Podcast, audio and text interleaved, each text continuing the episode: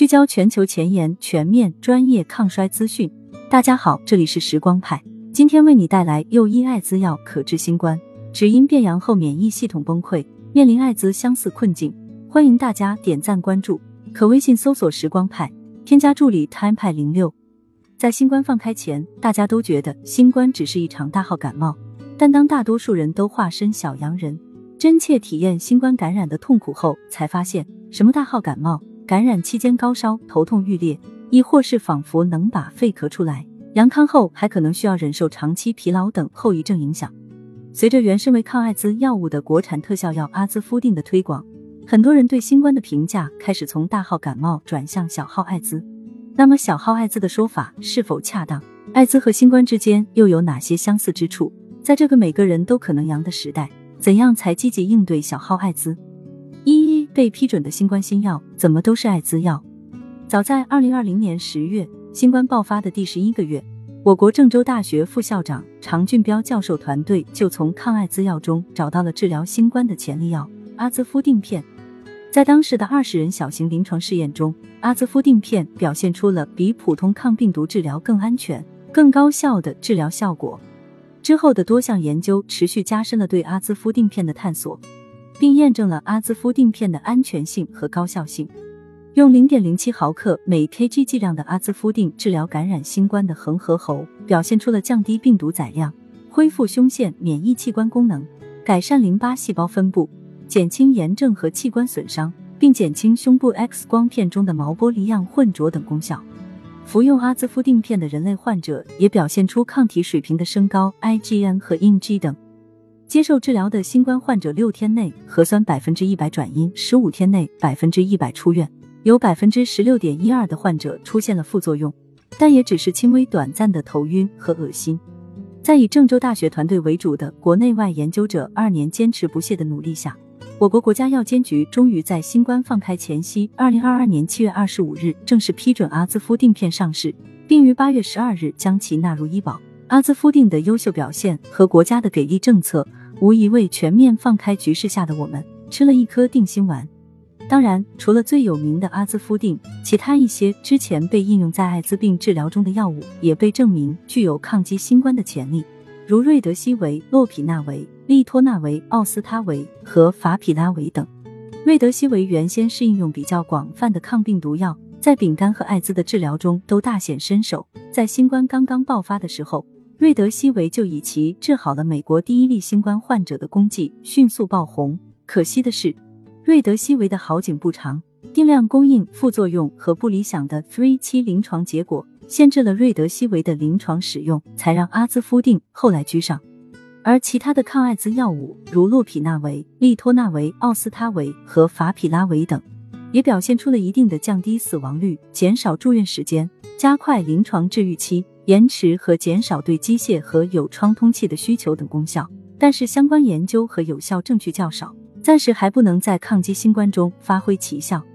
除了治疗，另一款抗艾滋药林他托莫德还被证明能有效缓解新冠带来的慢性疲劳综合征后遗症，并已经进入临床试验，有望在将来成为帮助新冠后遗症恢复的一大助力。二、艾滋药物精准打击原是新冠病毒向 HIV。艾滋病药物应用到新冠的治疗中，其实也并非跨度很大的惊天之举。仔细探查后才发现，原来从根源起便有迹可循。Number one 除了长得像，行事风格也频频重合。和臭名昭著的的 HIV 一样，新冠病毒里的遗传物质是 RNA，它们的外壳也一样，都是有刺突蛋白加持的蛋白质衣壳。在断层扫描下，HIV 和新冠病毒的长相其实非常相似。但是值得注意的是，虽然外表相似，但是新冠病毒和 HIV 幺的遗传物质不存在同源性，也就是空有其表罢了。当然了，模样相同不重要，感染入侵的分子机制相似才重要。而样貌相似的两款病毒分子通路方面也有相似之处，包括炎症、免疫反应、细胞周期调节等，它们共享四十六种感染入侵相关蛋白，共享分子通路远不止上述表格中的这几种。在它们的作用下，新冠感染和 HIV 感染的确能表现出一定的相似性。Number two，免疫细胞哭唧唧，为什么受伤的总是我？大家都知道，艾滋病学名为获得性免疫缺陷综合征，也就是说，艾滋病毒感染者体内免疫系统首当其冲，T 细胞负责人体内很重要一部分的免疫功能，而 HIV 病毒攻击的就是 T 细胞，少了免疫系统的保护，其他细胞组织自然也是手到擒来。而研究者们在对新冠病毒的研究中发现，新冠病毒好像也能攻击感染免疫细胞。研究显示，新冠感染后，外周血单个核细胞 （PBMC） 免疫细胞分化前的样子的自噬和凋亡通路上调，提示新冠感染对免疫系统可能有很强的抑制作用。实验研究显示，单核细胞和 T 淋巴细胞的确是新冠病毒的主要攻击对象，而 T 细胞被感染后就会凋亡死亡。和艾滋病一样，新冠病毒感染作用下，免疫细胞受挫后，新冠病毒就会愈战愈勇，重创人体。甚至有研究表明，新冠病毒可能会藏在中性粒细胞中，把中性粒细胞当作特洛伊木马，把自己运送到组织周边，顺势浸润组织，丧心病狂，恐怖如斯。Number three 论打入敌营的正确方法：基因组整合危机。艾滋病目前无法治愈的原因在于。HIV 能把自己的基因组整合到感染者的自身 DNA 里潜伏起来。当使用抗病毒药物的时候，身体里的病毒颗粒会被清除干净。但是，一旦停药，这些打入敌营的 HIV 遗传物质就又会活跃起来，利用人体细胞制造新病毒出来。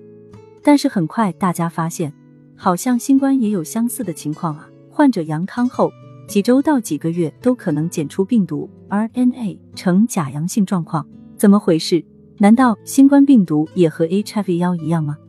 怀特黑德生物医学研究所的 Rudolf Inish 教授团队在二零二一年开展了相关的研究。通过分子和细胞层面的研究，他们证实了新冠病毒的确有逆转录并整合进人类细胞基因组的能力。也就是说，新冠病毒的确可能像 HIV 那样，苟在人类的基因大后方，长期对人类造成影响。但是这项研究也收到了大量的质疑和批评。因为这项研究只在分子和细胞水平展开，却没有调研真实人类样本。也就是说，新冠病毒有这个卧底的能力，但是是不是真的去卧底了，我们不得而知。三，艾滋新冠相视一笑，原来你也能促衰啊！即使艾滋病毒和新冠病毒有那么多的相似点，它们也是完全不同的两种病毒。不仅病毒分类完全不同，表现症状也大相径庭。一个绝症，一个大流行病，究竟是什么？才是让大家产生晚晚泪倾感觉的关键呢。实际上是新冠和艾滋都能强效促衰，